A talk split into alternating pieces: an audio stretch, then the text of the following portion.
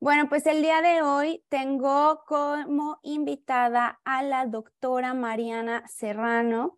Ella es médico cirujano, maestra en dermatoestética y además eh, viene regresando de un congreso internacional. Ella es international speaker, anda por todas partes del mundo hablando de los temas muy interesantes que tienen que ver con la estética, dermatoestética, por supuesto, ahorita nos va a contar de qué se trata todo esto, pero bueno, es parte de asociaciones en México, en Estados Unidos, en Europa, es miembro de la Women's Dermatology Society, de la International Society of Dermatology, de European Society of Dermatology and Psychiatry y muchas otras más. Pero bueno, bienvenida, muchas gracias por aceptar mi invitación. Mariana, yo quería traer a alguien súper preparada en este tema. Muchísimas gracias a ti y me encanta y estoy muy emocionada por esta plática porque vamos a unir dos áreas muy interesantes. Así que estoy más que feliz. Muchas gracias, al contrario. Muy bien. Pues, eh, Mariana, ¿qué es, bueno, ¿qué es lo que hace una cirujana dermatoestética? Bueno, pues eh, cuando egresamos de la carrera de medicina, pues nos formamos como médicos generales y ya posteriormente vamos especializando de acuerdo al área que más nos agrade. A mí, la vida me llevó al área de dermatología y me formé en Argentina, precisamente allá está muy enfocada en el área estética y pues vemos desde la cuestión clínica padecimientos como acné, psoriasis, problemas de la piel en general, pero también el enfoque y el impacto estético. Entonces, no solamente es abordar el padecimiento del acné, sino también tratar sus secuelas, las cicatrices, las manchas, por poner un ejemplo. Entonces, abordamos el contexto y, bueno, recientemente eh, estoy en formación en el área de medicina regenerativa, entonces esto suma mucho al área porque ya no nada más vemos la cuestión externa, sino también cuáles son aquellas áreas que está causando ese impacto en la piel, alteraciones en la microbiota, el tema emocional, por eso es que viene eh, muy en boga con la piel, porque precisamente ahí es donde se manifiesta. Exacto. A, a, mí me parece muy interesante el área que tú tomaste y además de que eres muy exitosa, porque tienes muchísimos pacientes de todas partes del mundo te, te van a ver, estás ubicada en la ciudad de Querétaro, mm, ¿cierto? Sí, estamos, estamos en Querétaro, en el Hospital Star Médica. Eh, ahí tenemos la clínica y pues ahorita dimos una renovación precisamente para enfocarnos también en el área regenerativa. Qué emoción. Ya iré yo a que me hagas algo. Por supuesto, ya te esperamos. Ya queremos ver tu piel a través del diagnóstico digital. Ya nos. Ahorita, les cuento de, ello. A través del diagnóstico de ello. Sí, eso estaría bueno y lo voy a grabar y vamos a hacer todo un antes y un después. Pero antes vamos a platicar del tema que más la gente le interesaba, ¿no? Vamos a hablar de los cuidados que tenemos que tener desde, yo diría, desde los 20, finales de los 20, empezando los 30, las dos estamos ya en esta década, ya estamos en, los, en el tercer piso, entonces, ¿qué cuidados, qué importante, ¿no? ¿Por qué tenemos que cuidar nuestra piel y comenzar a quedar? Muy buena pregunta, porque lo que escuchamos más en cuestión de mercadotecnia es a partir de los 25 sin embargo, el cuidado de la piel empieza desde que uno nace. No debe ser cuando ya tienes padecimiento, sino el cuidado es diferente a la etapa en la que te encuentras. En la infancia, por ejemplo, en la que la piel es mucho más delgadita, el sistema inmune es más eh, inmaduro, por ejemplo, hay que cuidar que, que, estas capitas que son las que protegen a la piel no se vayan perdiendo. La del adolescente, en la que hay mayor producción de sebo, hay mayor oleosidad, hay que ayudar a que eh, se pueda limpiar bien estos excedentes y no nos cause acné, por ejemplo. Todo esto, si tenemos un adecuado cuidado de la piel, cuando lleguemos a los 20, pues va a estar saludable y cuando estemos en los 30, obviamente no va a haber impactos. No solamente, de esta área, sino también, por ejemplo, el tema de, de, exposición solar, qué también te alimentaste, qué tanto fumaste, qué tanto hiciste ejercicio. Entonces, si podemos observar, es un contexto en el cuidado que debemos de tener, no solamente la parte externa, sino también la cuestión interna. Entonces, respondiendo a la pregunta, ¿desde cuándo cuidarla? Desde la infancia y toda la vida. Cada edad tiene su rutina y su cuidado especial. Y porque es importante, también bueno, no me lo preguntaste, pero eso es, eso es algo de lo que quiero decirles porque es importante el cuidado de la piel. Es que a mí me parece impresionante cómo cuando tenías 20, cuando estás en tus 20, 18, 19, 20, ya me pasa que yo me podía desvelar lo que fuera. Yo nunca he tomado, eso sí, pero he visto pues a mis amigas, a mis amigos tomar y fumar sin problema durante sus 20, se podían desvelar, irse a la fiesta, despertarse al otro día y ni ojeras tenían, o sea, así frescos como la mañana. ¿Qué es lo que pasa en el cuerpo? Que de repente ya no es lo mismo, o sea, ya empiezas a tus 28, 30, 30 y cacho, ya, o sea, e-, esa etapa se te acabó. Sí, es un proceso de envejecimiento. Desde el día que uno empieza el desarrollo, también empieza el envejecimiento. Y esto, para que lo entendamos prácticamente, es que la, duplicación de las células cada vez se va haciendo eh, menos eficiente, tanto la reproducción celular va a ser más limitada o más, pues la palabra deficiente, por lo tanto el grado de recuperación, el grado de regeneración también va a ser así. Entonces, lo que antes, por ejemplo, eh, podías comer las hamburguesas en la noche y no engordabas, ahora obviamente dado el metabolismo que se enlentece, pues obviamente ya va a tener impactos mayores y así a nivel celular y en la piel también se va a dar un, daño a nivel profundo que anteriormente se reparaba más rápido y que después de cierta edad no es tanto. Sin embargo, este, este es una cuestión, eh, es uno de los mitos, fíjate, porque pensamos que entre más edad, más envejecimiento, y sí, es uno de los factores, pero se habla de que la, epigenética, que son los factores externos, es lo que daña más o envejece más. Solo el 5% es genético o lo de la edad cronológica, pero lo demás, lo que nos envejece, nos deteriora, es todos los factores que, pues, anexamos y que eso nos va deteriorando, como malos hábitos de sueño, la alimentación, el estrés, el tabaco, todo eso es la epigenética. Por eso es que el envejecimiento ya se puede optar como una enfermedad y que tiene tratamiento, si lo vemos desde ese aspecto.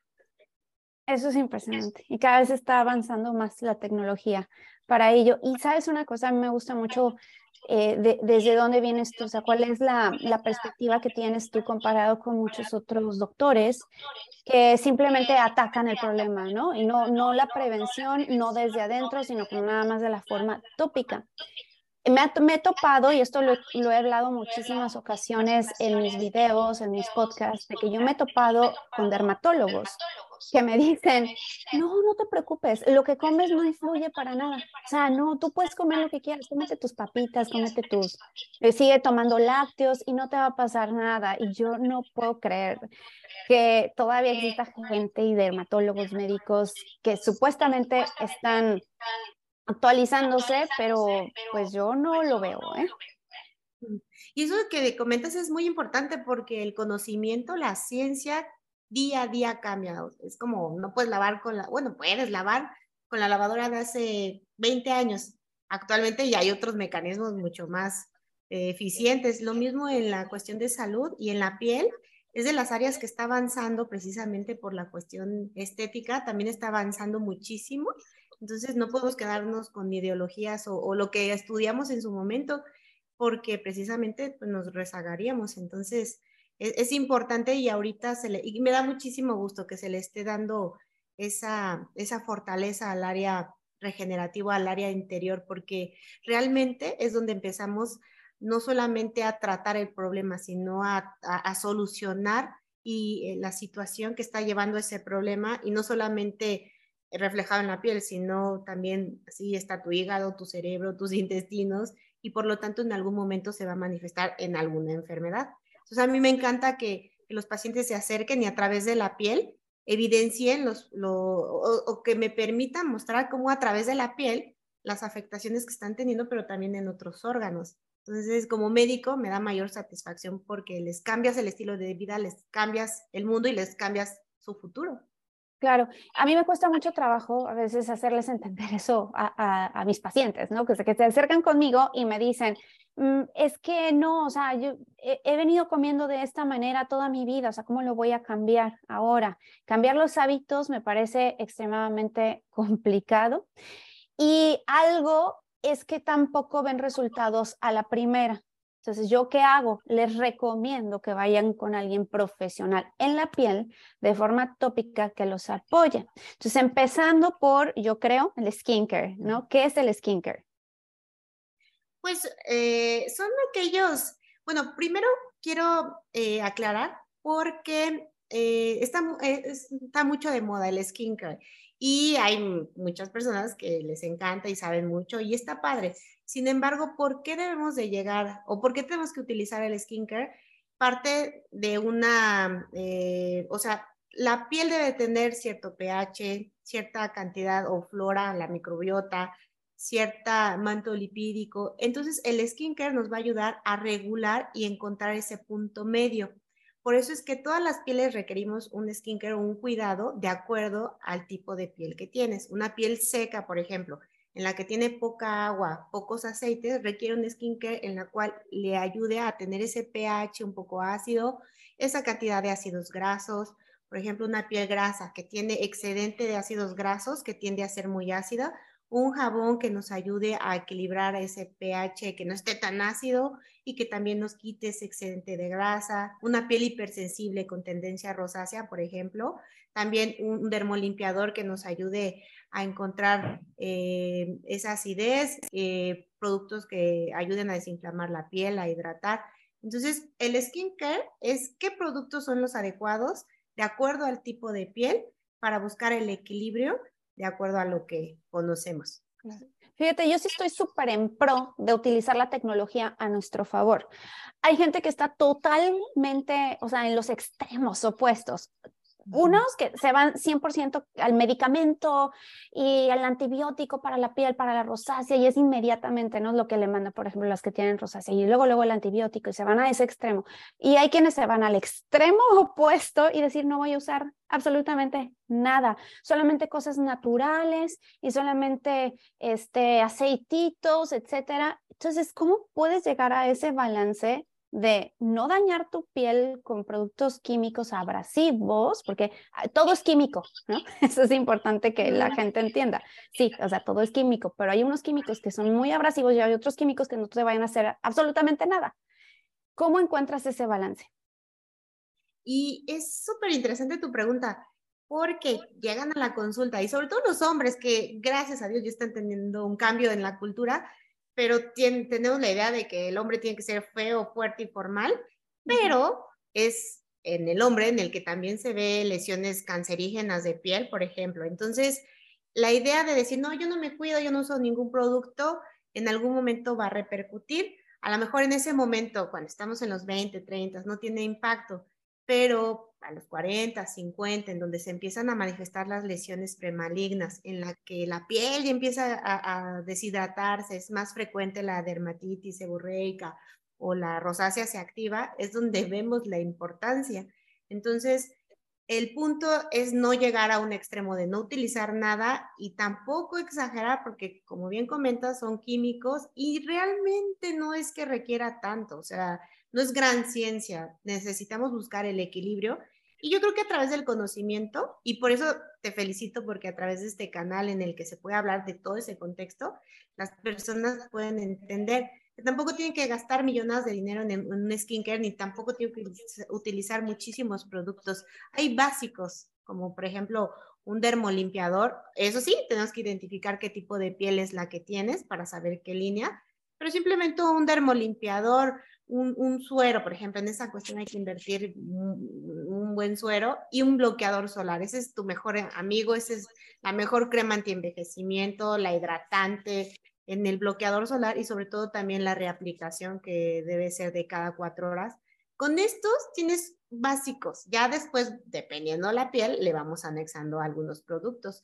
Pero es, es eso justo, el saber por qué lo debemos hacer, que es para prevenir, para mantener el cuidado de la piel que esté en buen estado. Y bueno, obviamente una piel sana va a ser una piel bonita. Claro, y eso me gusta, la perspectiva que tienes, que no necesitas tantos pasos. Yo luego sigo algunas influencers porque me encantan todo, lo que hacen, pero nada más por verlas, porque yo no lo haría, o sea, tienen una rutina como de 12 pasos. ¿Cuál sería para ti? O sea, bueno, ya nos dijiste que es un dermolimpiador de acuerdo a tu piel, eh, el suero, el serum, que es bien importante, y el bloqueador solar. Ahora, ¿cuál sería para ti lo ideal? O sea, que, que dijeras entre los 20 y 30, esto es lo que te conviene, aparte de lo básico. Por ejemplo, a los 20, la producción de colágeno, el ácido hialurónico, o sea, está en su máximo esplendor, es la edad en la que, podríamos decir, a los 20 tienes la, edad, la piel que la naturaleza te dio, que, gracias a ella tienes. A los 30 aunque suene medio fuerte, pero tienes la, de los 30 en adelante, tienes la piel que te mereces precisamente. Como la cuidaste, es como la vas a tener precisamente.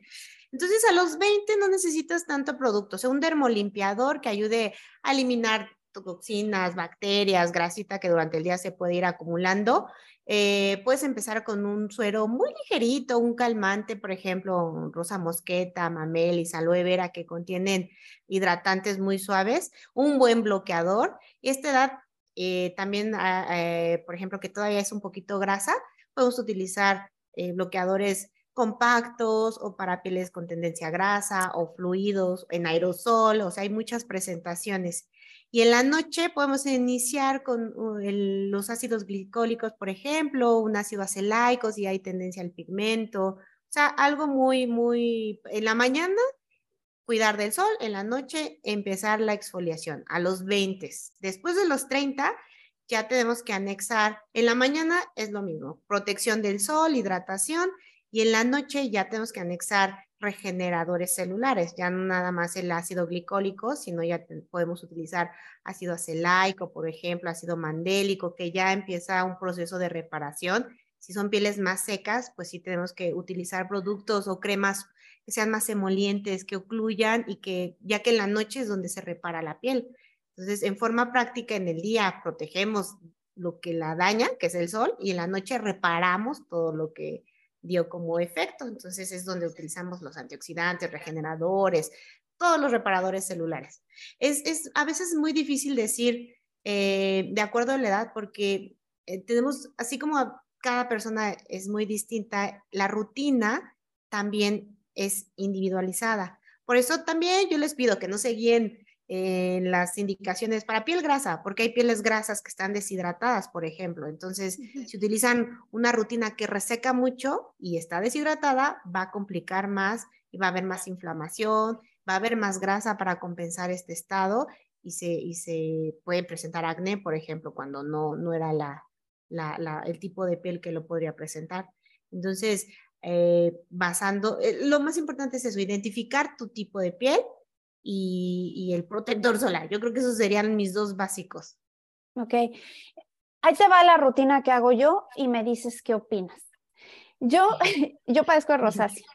O sea, tengo la piel ultra mega sensible. Soy de mírame y no me toques desde chiquita. He ido teniendo ya ahora mi piel es un poquito más gruesa que antes por todo lo que he hecho, pero esto es lo que hago y, y, es muy parecido a lo que hacen muchas chicas que, que nos están viendo, que nos siguen. Eh, yo me, limpio la cara con agua micelar. Si no hay necesidad, o sea, si no utilicé mucho maquillaje ese día, si no anduve mucho en la calle no me la lavo, solamente el agua micelar y me pongo agua termal. El día que utilizo más maquillaje me, con un dermolimpiador que es cero jabón, es de una marca que se llama Drunk Elephant, luego te la enseño, aquí está muy de moda. Sí. ok, esa, después de eso, agua termal, es agua termal, pero a lo loco, utilizo, yo no utilizo agua así de, del grifo jamás, y de hecho tengo un filtro de agua. Después de eso, me pongo un serum. Entonces, esto es lo que he estado haciendo y creo que me ha dado buenos resultados y lo, lo, vi por ahí, lo leí. Eh, un día utilizo ácido glicólico que hace exfoliación.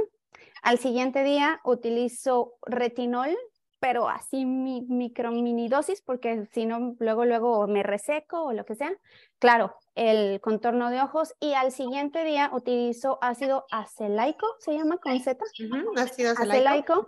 que siento que me calma mucho. Y eso es lo que hago, tres, o sea, un día, un día y un día y listo. Ah, y encima pongo un hidratante de, de vitamina B5. Eh, creo que tiene un poco de ácido hialurónico y básicamente esa es mi, mi rutina de todos los días. ¿Tú qué opinas? Pues sí, está súper bien y abarcas varias áreas de las que comentábamos.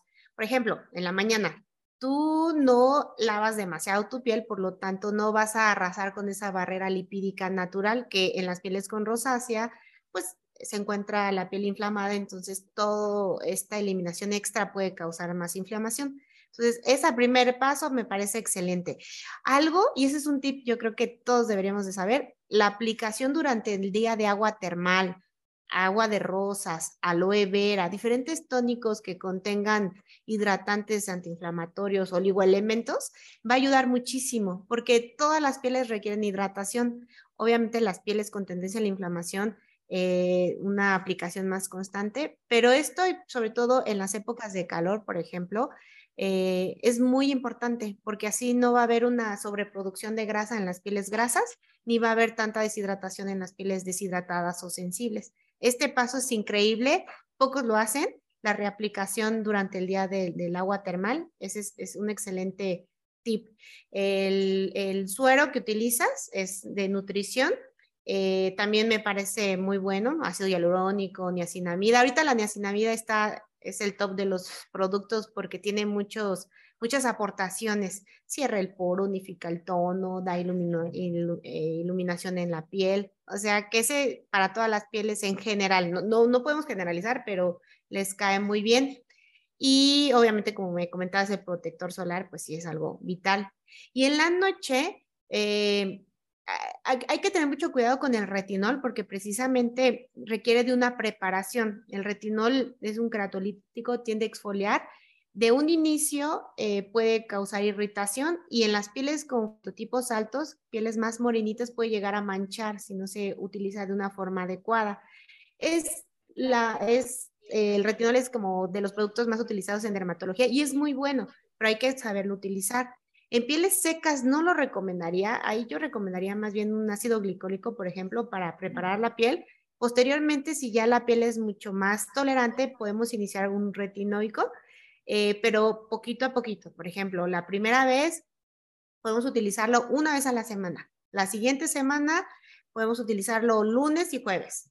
La siguiente semana ya empezar un día sí, un día no. Y a la siguiente semana, que sería el mes, ya podemos intentar aplicarlo diario. Si no hay reacciones de inflamación, de escamación, podemos utilizarlo eh, más constantemente y a dosis baja puede ser de 0.25 y posteriormente conforme lo vamos tolerando ya ir cambiando a dosis más altas y también buscar que el retinol sea con cierta protección con microesferas para que precisamente no haya esa reacción de irritación. Entonces, ese es un muy buen producto solamente que sea aplicado de una forma adecuada. Y precisamente ahorita se está utilizando mucho la combinación, no solamente un producto todas las noches, sino, eh, por ejemplo, un día el retinoico, al día siguiente el acelaico, al tercer día un glicólico, para tener los beneficios de cada uno y que podamos darle esa aportación, esos ataques de diferentes esferas, no ataques, apoyos a la piel. Entonces, eso, eso realmente son varios que, sin saberlo, lo que precisamente ahorita se está fomentando. Dermolimpiadores que no resequen la piel, la hidratación durante el día y eh, la aplicación de diferentes productos para diferentes beneficios en la piel. Excelente. Entonces, creo que, creo que lo estoy haciendo más o menos bien, pero de todas formas tengo que ir a consulta contigo para que me revises más a fondo. Y, y eso sí, en las mañanas, todos los días, lo único que uso es mi serum de vitamina C y bloqueador solar, listo. Me enfoco más como en las noches. Este, bueno, ya luego hablamos de eh, más, más cuestiones del skincare. Si alguien tiene dudas, por favor, déjenlos aquí. Tengo varias preguntas que le hicieron a, a, Mariana durante la semana que estuve promoviendo, pero antes, eso fue lo básico, que es el skincare, que primero hay que cerciorarse de que la salud de la piel esté bien. Eso es como lo básico, según yo. Ahorita me vas a decir. Y ya después, ya vamos a los procedimientos estéticos. ¿En qué momento uno tiene que considerar ya o, podríamos considerar empezar a hacernos algún procedimiento estético? Pues en realidad tenemos una gama amplia de tratamientos eh, que llamamos de cabina, porque precisamente con aparatología o con ciertos químicos o herramientas eh, podemos trabajar a niveles más profundos. En realidad, por ejemplo, en la consulta desde el adolescente que empieza con los primeros brotes de acné, por ejemplo, podemos empezar con las primeras limpiezas hidrafaciales. En la, en la clínica tenemos combinaciones especiales en las que apoyamos una exfoliación química con ciertos eh, peelings y la exfoliación física, que es a través de microdermoabrasión o hidrodermoabrasiones. Entonces, si ves, desde edades tempranas podemos empezar. Posteriormente, dadas las necesidades, ya a los 30, por ejemplo, ya empezamos a perder un poquito la elasticidad, comenzamos con pérdida de volúmenes. Ahí ya nos podemos apoyar de otro tipo de aparatología, como radiofrecuencia fraccionada, por ejemplo, eh, también la radiofrecuencia que a través del calor activa las fibras de colágeno y ya también podemos apoyarnos en la infiltración de, rellenos eh, para ir disminuyendo esos efectos de pérdida de volumen y que se siga el posicionamiento del rostro eh, en, donde debería de estar. O también podemos comenzar con eh, los infiltrados en aplicación de enzimas, en la cual esos depósitos grasos que tienden a irse al centro y hacia abajo, que evidencian la papada o los surcos nasogenianos, también los podemos ir disminuyendo y acompañar con limpiezas o seguir promoviendo la calidad de la piel entonces, en realidad, eh, a veces hay mucho mito de que cuando ya tienes un problema es cuando debes de tratarlo y en realidad no, o sea, lo que buscamos es un buen estado de la salud de la piel, que se vea luminosa, hidratada, el porito que esté eh, mucho más cerrado, porque ese es un signo de, pérdida de colágeno, por ejemplo, no solamente es que está abierto, sino nos está hablando de una pérdida o una, eh, que hay mucho concentrado de, de sebo en esa zona no debería estar así o, no podría estar así. Entonces, eh, el cuidado y el uso de aparatología desde edades tempranas lo podemos utilizar. Ok.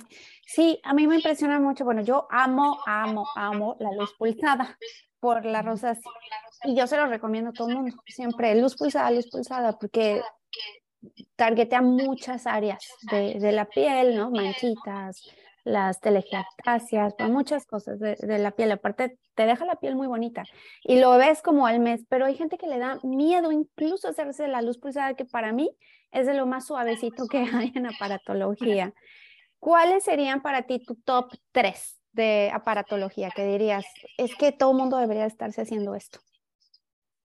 Eh, Primero, las eh, dermoabrasiones o hidrodermoabrasiones, porque simplemente con esa exfoliación la piel tiene un brillito mucho más natural. Es ese brillito, ese shine que, que, ve, que se ve saludable. Ese es un tratamiento que a todas las pieles les cae bastante bien porque vamos a eliminar esa capa final del estrato córneo, las células muertas que dan opacidad al rostro. Entonces, con ese tratamiento nos da una, una iluminación muy bonita inmediatamente.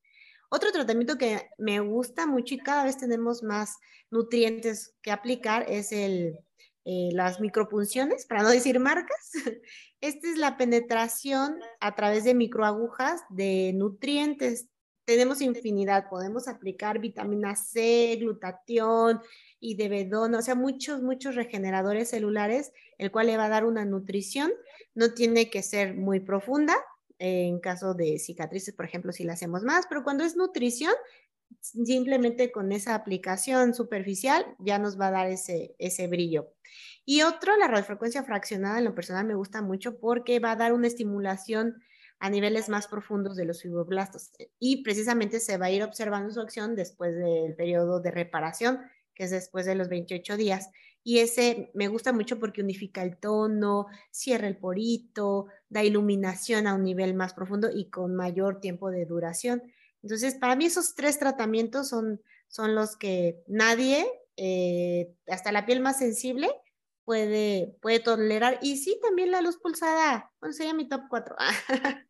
La luz pulsada, ese es el caballito de batalla, porque realmente a través de, la luz. Y ese, con lo que comentabas, hay que quitar el, miedo o la idea de que puede causar cáncer o problemas de la piel, porque precisamente tiene unos cabezales que de acuerdo al cromóforo o al color es eh, la profundidad que va a abarcar. Entonces, si colocamos el, el cabezal para rosácea, tiene cierto alcance. No va a llegar a otras áreas que no sea el color rojo. Si queremos trabajar pigmento, va a eh, tener alcance del color de la mancha. No va a llegar a hueso, por ejemplo, o a otras áreas. Simplemente donde está el color es donde va a llegar. Entonces no hay riesgo de que pueda causarnos cáncer o algún problema en hueso o en otras áreas porque no va a llegar a tener esas penetraciones y tiene un sector muy específico. Por eso es que la luz pulsada es muy noble, es el caballito de batalla y es de los tratamientos también de mis favoritos, que a todas las pieles les ayuda. A todo el mundo. Y bueno, además los otros eh, tratamientos, yo de lo que me he hecho, bueno, radiofrecuencia fraccionada no me he hecho, es el Morpheus 8. Eh, Hay varias marcas. Hay varias marcas. Ajá, exactamente, es una de ellas. Hay Venus Viva, o sea, eh, hay diferentes marcas. El, función, el funcionamiento es esa microcoagulación. Ese es en general lo que se busca, una eh, como todo, ¿no? Si a través, si quieres aumentar o aumentar el músculo, tiene que haber un poquito de ruptura de esas fibras. En la piel es algo parecido. Para fomentar nuevas fibras de colágeno debe de haber una un pequeño daño para que se active ese proceso. Entonces la radiofrecuencia hace pequeños, pequeños, pequeñas eh, micropunturas o eh, microquemaduras para que nos dé esa regeneración. Ay, qué interesante. Luego, luego hablaremos de uno de ellos en específico, ¿no? O nada más de radiofrecuencia fraccionada. Podríamos hablar un, un día nada más específico de eso, porque ahorita estamos muy general. De hecho, si alguien tiene alguna duda en específico, déjela aquí, por favor, para, porque Mariana las va a responder al final. Y bueno, eh, Hablamos ya de, de, la parte de aparatología, ahora de la parte de rellenos y de Botox. Está muy de moda, pero también está muy de moda tener miedo de ellos. ¿Por qué nos da miedo? Porque a mucha gente le da miedo. Yo todavía no me pongo Botox, pero en su momento iré con Mariana a que me ponga cuando ya diga, creo que con una arruga que me salga aquí ya voy a ir contigo. Le diste un gran punto. Eh, nuestra cara tiene diferentes áreas de sostén. Si nos vamos de adentro hacia afuera, el primero es el hueso. Después vienen los depósitos de tejido graso, el músculo y la piel. Entonces, precisamente cuando no se hace una buena selección del paciente es cuando hay aumentos innecesarios, por ejemplo, y yo creo que es lo que a veces vemos en la calle y que no quisiéramos estar así, pero así como hay personas en las que se sobreexpuso, también hay otras personas en las que se aplica de una forma muy, muy cuidadosa, muy estético, una buena selección del paciente y ni siquiera te darías cuenta de que trae algún procedimiento o algún tratamiento de infiltrados como es el botox o el relleno. Entonces ahí está la clave en seleccionar y saber cuáles son las necesidades. Porque, por ejemplo, después de los 25, sí ya existe un desgaste de la piel. Sin embargo, después de los 30, en la zona malar hay pérdida de, del hueso, entonces ya no hay sostén y como la piel de esta zona es la más delgada de toda la cara, empieza a aparecer el párpado caído y las líneas de expresión. Si nosotros, por ejemplo, combinamos técnicas en las cuales vamos reparando a través de glutatión, ácido hialurónico, estas zonas, y tal vez si ya empiezan las primeras manifestaciones de pérdidas de la región frontal, podemos aplicar un pequeño relleno en esta zona e hidratamos, entonces vamos a mantener en su posición la mirada, que es de los primeros síntomas que empezamos a, notar.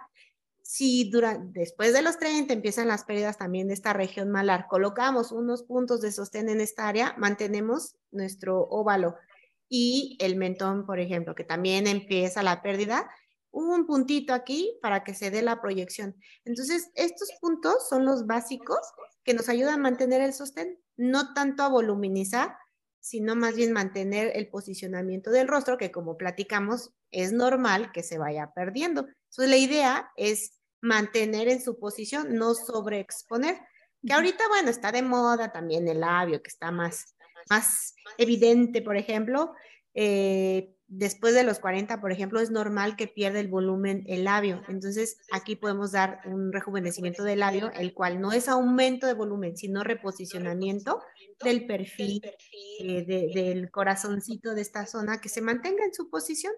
Entonces, por eso es, hay quienes, hay de todo, ¿no? En esta vida hay de todo. Hay quienes si quieren volúmenes y eh, pues que se vea más la proyección. Ahorita es lo que está mucho en boga, lo piden, pero también hay que saber qué le va y qué no a tu cara, porque precisamente para eso eh, los médicos tenemos que estar capacitados e identificar cuál es tu simetría, qué porcentajes son los que estás teniendo mayor pérdida, en dónde sí, en dónde no, para buscar pues, lo más estético, que lo estético es el equilibrio. El equilibrio, el balance, eso me gusta. Sí, tengo que ir contigo. Yo que he notado, desde que entré a los 30, bueno, obviamente la patita de gallo, eso me lo he ido nada más tratando que a cremas, que a luz pulsada, que microdermoabrasión, nada más, no me he puesto nada, pero yo creo que, creo que ya tengo que ir contigo y que me valores, les digo que lo voy a grabar y todo. Eso he notado, he notado los labios últimamente demasiado resecos, también, bueno, el clima, este, mm, yo a mí me gustaría hacerme un tratamiento de los labios, algo que no me dé volumen porque no siento que lo necesite mucho, o más bien no me gustaría tampoco, pero sí algo que me dé como más hidratación, ¿no? O sea, puedes tú escoger entre una cosa y otra, como dices. O si quieres volumen, te ponen volumen, pero si tú nada más quieres mantener, suavizar, se puede hacer desde esa perspectiva. Sí, sí, claro. Eh, existen diferentes gamas de ácidos hialurónicos, desde los hidratantes, que son los Skin Buster, por ejemplo, o hay unas gamas de, porque la molécula es lo que nos va a dar la densidad, del tamaño de la molécula. Entonces, si queremos hidratación, va a ser una molécula pequeñita que nos va a promover esa, esa hidratación. Si queremos un ligero relleno, es una densidad menor, eh, que eso generalmente se puede usar en labios. Si queremos mayor aumento, que es lo que se utiliza en pómulo, eh, pues es una molécula mayor. Entonces, esta, esta variedad nos permite poder tener, decirle al paciente, mira, eh, a ti lo que te conviene es no voluminizar, más bien mejorar el perfilado, o sabes que si está, ya se están marcando mucho los pliegues, las, las comisuras, por ejemplo, podemos darle simplemente hidratación, que se vea más rosita, más como el gloss, el brillito natural, o de plano, si no tienes labio, hay que ayudarle un poquito más, necesitamos un relleno, un ácido único de mayor densidad. Pero sí tenemos muchísima gama, por eso es que tengan confianza con un médico capacitado que identifique qué es lo que requiere, porque muchas veces llegan diciendo, yo quiero esto, y es como, mm, es que eso no te va muy bien, porque eso tú tienes mucho cúmulo, si te pongo más, ya empieza a haber un desequilibrio. Entonces, que confíen en el médico, que vean con quién van pero que sepan que hay muchísimas formas de trabajar, no solamente es voto, no solamente es relleno, también las enzimas, porque se acumula mucha grasita. Entonces, si combinamos las terapéuticas, nos va a dar un efecto saludable, reparador y sobre todo estético. Excelente, pues hay que ir con Mariana. Entonces, Mariana, tengo este, varias preguntas del público que voy a abrir aquí y que fueron las que me dejaron. Si alguien quiere dejar ahora mismo sus preguntas, las vamos respondiendo. Pero bueno, eh, Karen Sofi me pregunta, ¿cómo recuperas el colágeno después de los 30?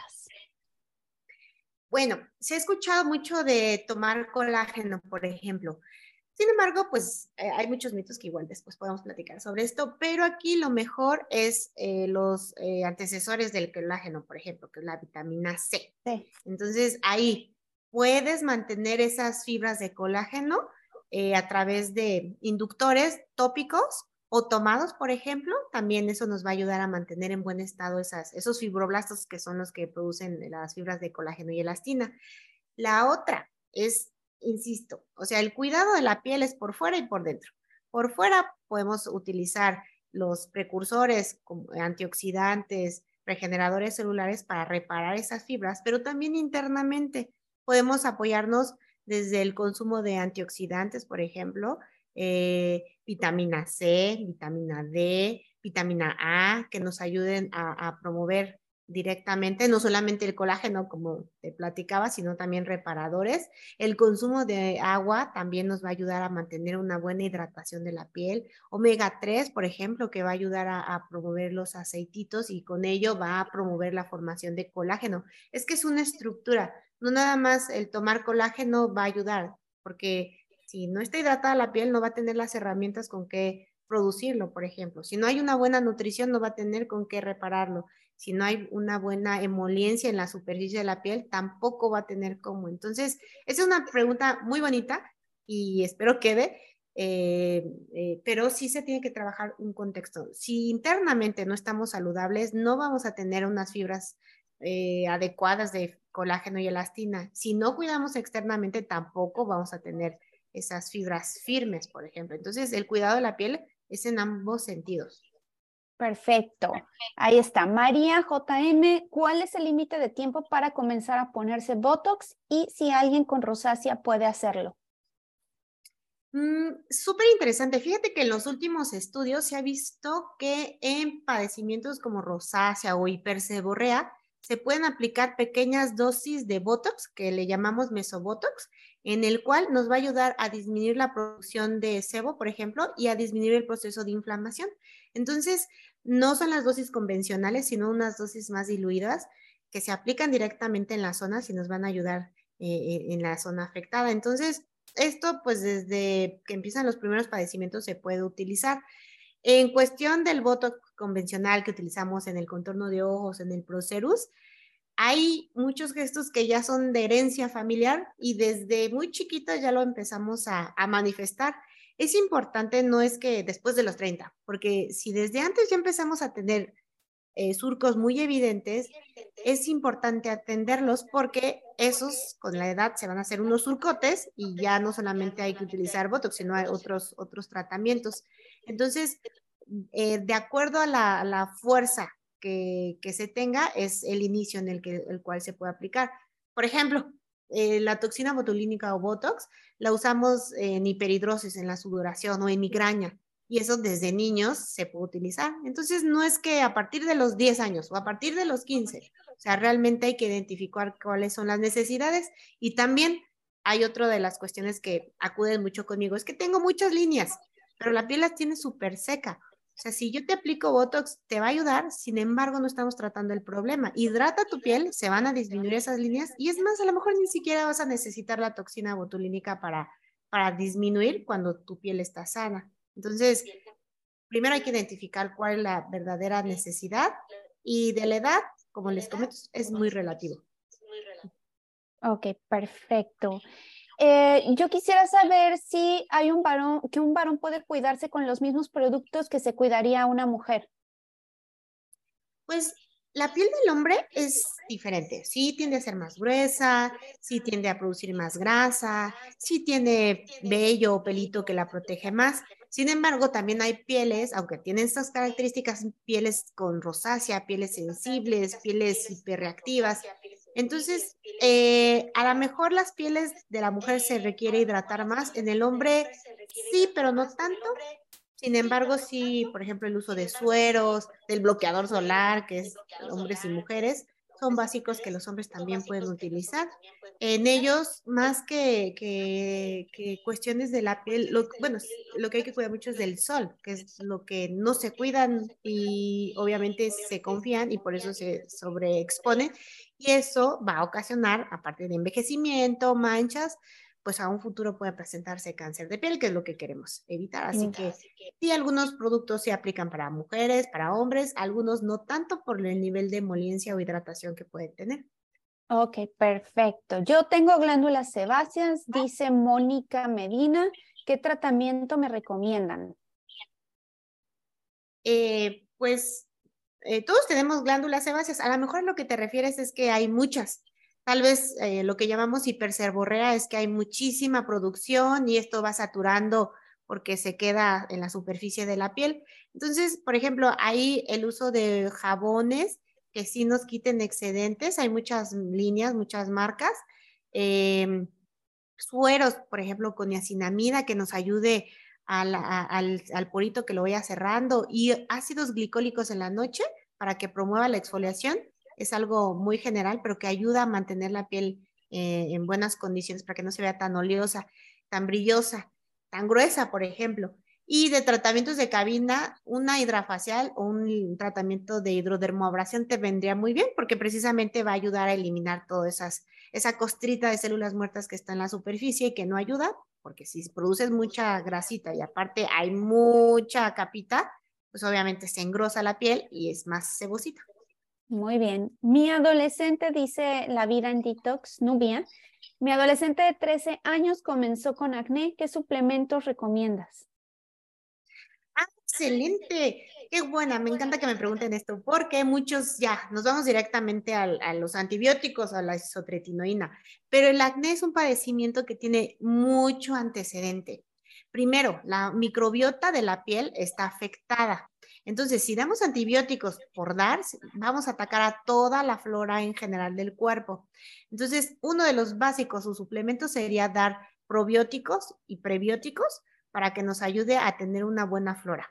La otra, el tipo de ácidos grasos que está produciendo la piel con tendencia a acné es deficiente o está, aparte de que está irregular, es, eh, por ejemplo, alta en ciertos ácidos lo cual la hace más reactiva y más a, poder infectarse. Entonces, también podemos utilizar el uso de omega 3, por ejemplo, para que nos ayude a que sea una buena calidad de lípidos de ácidos grasos y no sea cochambrosa, sucia, por así llamarlo. El selenio, el zinc también son de los nutracéuticos que se utilizan para regular la, exfoliación y la, y la reparación de la piel. La vitamina A, por ejemplo, es de la principal problemática en el acné, ya que hay mucha célula muerta en la superficie, la cual se queda adherida, y la vitamina A, por eso el retinoide, por ejemplo, tiene esa capacidad de promover esa exfoliación y permitir la salida adecuada de, esos, eh, de, ese cebito que está ahí atrapado. Entonces, esto, a través de estos suplementos, eh, podemos ayudar a, que la piel esté más saludable y no solamente dar eh, antibióticos o, otro tipo de tratamientos que también pues afectan otros, otras áreas. Marina Mendoza dice que si el Botox es tóxico y que si intoxicas a tu hígado con, con el Botox. El Botox es la marca, en realidad es la toxina botulínica, y este tiene ciertos receptores en los cuales está solamente va a actuar a nivel del músculo. Por ejemplo, el tipo de toxina que actualmente se utiliza va a tener un diámetro de acción de un centímetro. No se va a otras vías para depurarse, vía urinaria, hepática, renal, no, para nada. Simplemente se localiza directamente en el músculo, las fibras donde están los receptores, y ahí va a dar su acción ahí es donde llegan los anticuerpos y con el tiempo lo van degradando. Por eso es que tiene un tiempo de duración en promedio máximo de seis meses, no más, pero no se va a otras vías, eh, no, no tiene, y por las cantidades que se utilizan, difícilmente se, se podría absorber a, ese, a esas áreas. Ok, José López, para la alopecia. La alopecia, ahorita lo estamos viendo muchísimo en la consulta, muchísimo. Post-COVID, aparte del estrés, pero se está eh, cada vez ya yo creo que es de la consulta número uno, tanto en hombres como mujeres. Anteriormente era muy frecuente en el hombre por los niveles hormonales, pero ahora precisamente por las alteraciones hormonales, ya cada vez lo vemos más en mujeres y con el COVID, los procesos inflamatorios, yo creo que está todo mundo. Entonces, aquí hay que identificar los factores causales porque ahí, dependiendo de eso, va a ser el tratamiento. Si es por una alteración hormonal, obviamente no solamente es la caída de cabello, también va a haber adelgazamiento de las uñas, puede haber acné, eh, salida de vellito en otras áreas. Entonces, tenemos que atender el problema hormonal y podemos ayudar con suplementos eh, para fortalecimiento del folículo o para disminuir la producción de sebo, que es dentro de los factores que ocasionan la caída de cabello. Por ejemplo, si fue post-COVID, pues hay que minimizar el impacto del proceso inflamatorio. Podemos dar antioxidantes y también suplementos eh, orales para darle nuevamente esa nutrición al folículo, lociones, shampoos que nos puedan ayudar a, la nutrición.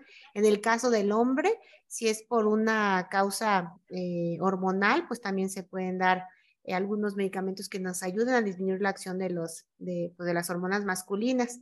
Entonces, primero hay que identificar cuáles son los factores probables y tenemos varias opciones. Perfecto. Bueno, pues hay muchas más preguntas, pero yo creo que lo vamos a dejar para una segunda parte porque si no se va a alargar muchísimo esto. Pero Mariana, muchísimas gracias, la doctora Mariana Serrano, que estuvo aquí platicando de tantas cosas. Quien quiera escucharlo va a estar en mi podcast, en YouTube y aquí en Instagram también se va a quedar grabado. Que te sigan a través de todas las redes sociales, que te busquen como eh, doctora Mariana Serrano. Sí, estamos en Facebook como doctora Mariana Serrano León y en Instagram también doctora Mariana Serrano. Eh, tenemos eh, las redes también de la clínica, eh, se llama Nubel Dermaestética, también ahí nos pueden encontrar con mucho gusto. Perfecto. Y quienes estén cerca de Querétaro, alrededor de Querétaro en México, que te busquen también en dónde estás ubicada. Claro, sí, con gusto podemos atenderlos. Eh, tenemos pacientes también del extranjero, tenemos abiertas las consultas en línea también, vía Zoom. Eh, ya esta telemedicina nos permite también poder tratar en diferentes partes del mundo y con gusto también en eh, Querétaro podemos atenderlos. nuestro tratamiento, bueno, más bien nuestro diagnóstico es muy especial porque antes de, de pasar a consulta hacemos un estudio que se llama Llanos en el cual podemos observar, es como una resonancia magnética de la piel, podemos observar las características más profundas, el tamaño del poro, la cantidad de sebo, las pigmentaciones, y eso nos permite poder ser más certeros e individuales en el diagnóstico y en el tratamiento. Wow, ya, tengo que ir. Lástima que ya regresé a San Diego, si no ya, me, ya hubiera ido contigo. También en Tepeji del Río estás, ¿vas los viernes cada qué? Sí, en Tepeji del Río y en Cadereyta también, en Querétaro.